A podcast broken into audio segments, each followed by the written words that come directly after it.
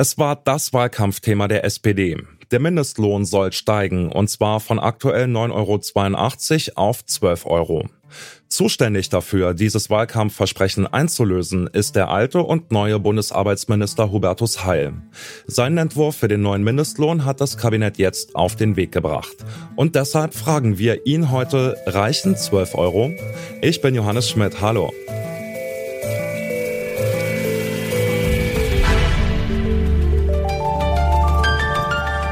Zurück zum Thema.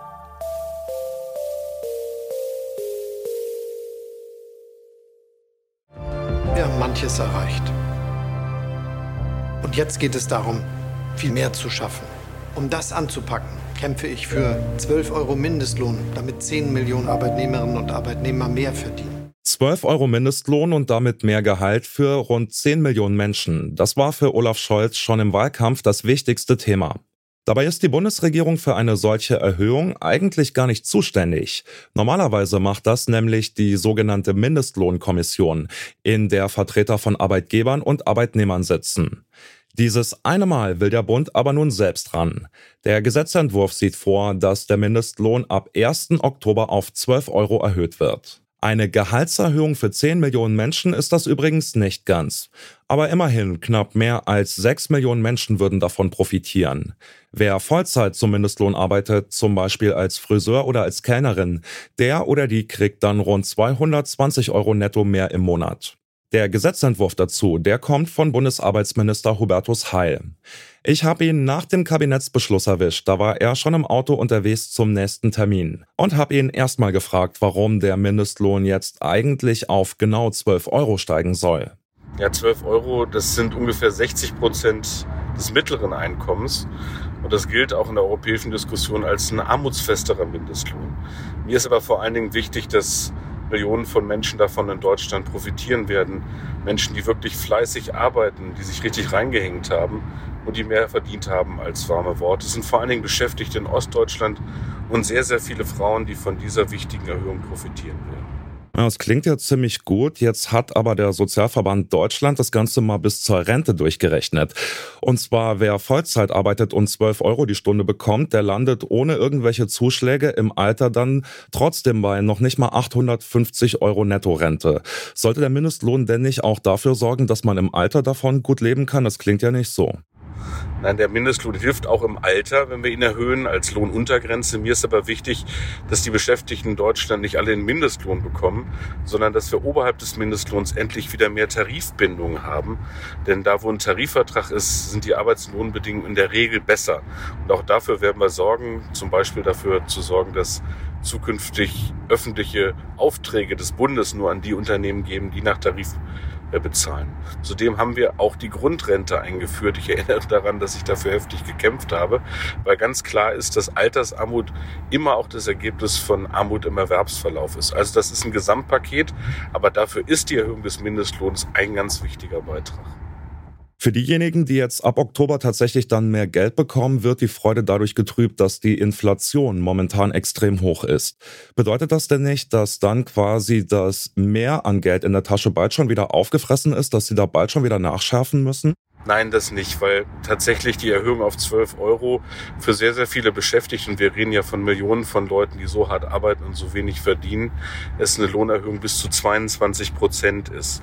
Und bei aller Sorge über die Preissteigerung, die sind Gott sei Dank nicht bei 22 Prozent, sodass durchaus mehr in der Tasche bleibt. Das stärkt ja auch die Kaufkraft und ist deshalb auch ökonomisch vernünftig. Aber gleichzeitig müssen wir auch Schritte unternehmen, um Menschen zu entlasten, vor allen Dingen untere und mittlere Einkommen. Und darüber wird auch in der Koalition gerade gesprochen, was wir tun können, um gezielt Menschen zu helfen, die vor allen Dingen unter steigenden Energiepreisen im Moment leiden.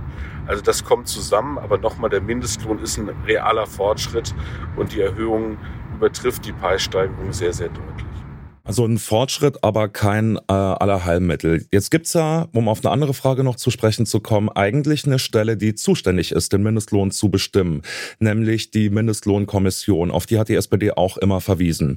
Hat die ihren Job nicht gut gemacht oder wie kommt's jetzt, dass die Politik da jetzt selber rangeht und den Mindestlohn festlegt? Nein, wir haben vor der Bundestagswahl deutlich gemacht, Olaf Scholz hat das sehr deutlich gemacht, dass wir den Mindestlohn armutsfester machen wollen. Deshalb jetzt die Erhöhung auf 12 Euro und dass dann wieder die Mindestlohnkommission dran ist, weitere Empfehlungen für Erhöhungsschritte zu machen. Das ist auch vernünftig und eingespielt und kein Widerspruch.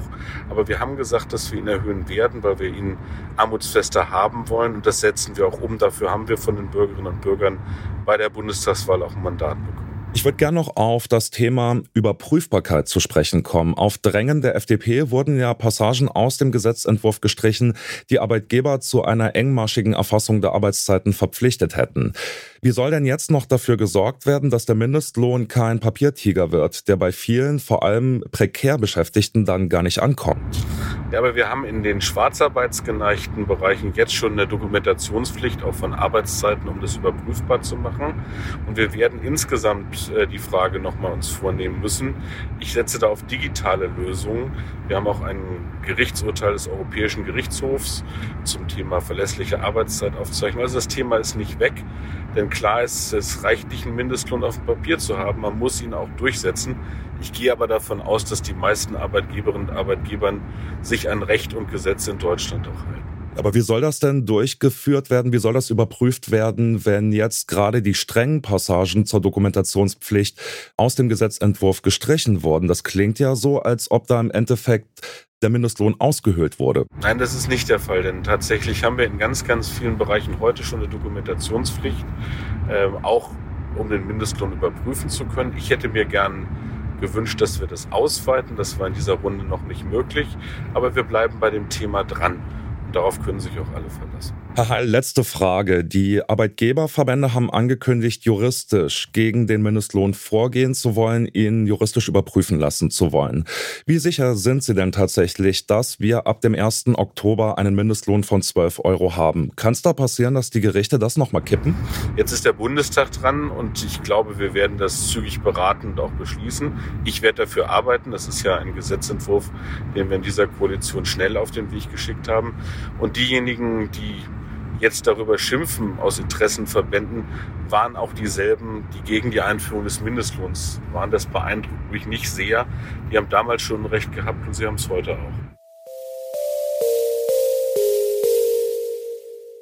Mehr Wertschätzung und mehr Respekt für Arbeitnehmende. Das verspricht sich die Bundesregierung vom höheren Mindestlohn. Die 12 Euro pro Stunde sollen vor Armut schützen. Trotz Inflation haben Millionen Menschen dann ein höheres Gehalt.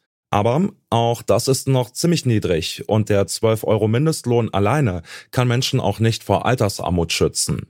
Für Arbeitsminister Hubertus Heil ist ein höherer Mindestlohn deshalb nur ein erster Schritt. Langfristig sollen mehr Menschen in besser bezahlten Jobs arbeiten können. Das war's von uns für heute. Die Redaktion hatten Anna Stöckbauer und Charlotte Thielmann. Produzent war Andreas Propeller. Chefs vom Dienst waren Lars Fein und Alina Eckelmann. Ich bin Johannes Schmidt und sag ciao bis zum nächsten Mal.